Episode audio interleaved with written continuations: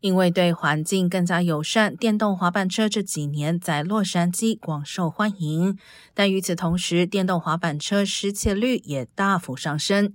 根据非营利新闻组织 Crosstown 分析，洛杉矶市警局过去四年数据，发现电动滑板车窃盗案件数量上升了百分之一百二十九。今年截至十一月二十号为止，就有五百三十九起电动滑板车失窃案，其中高达一百五十六起发生在南加大校园内。绝大多数失窃的电动滑板车都是私人财产，而非共享滑板车。校方建议学生可以考虑使用 U 型锁，防止窃盗。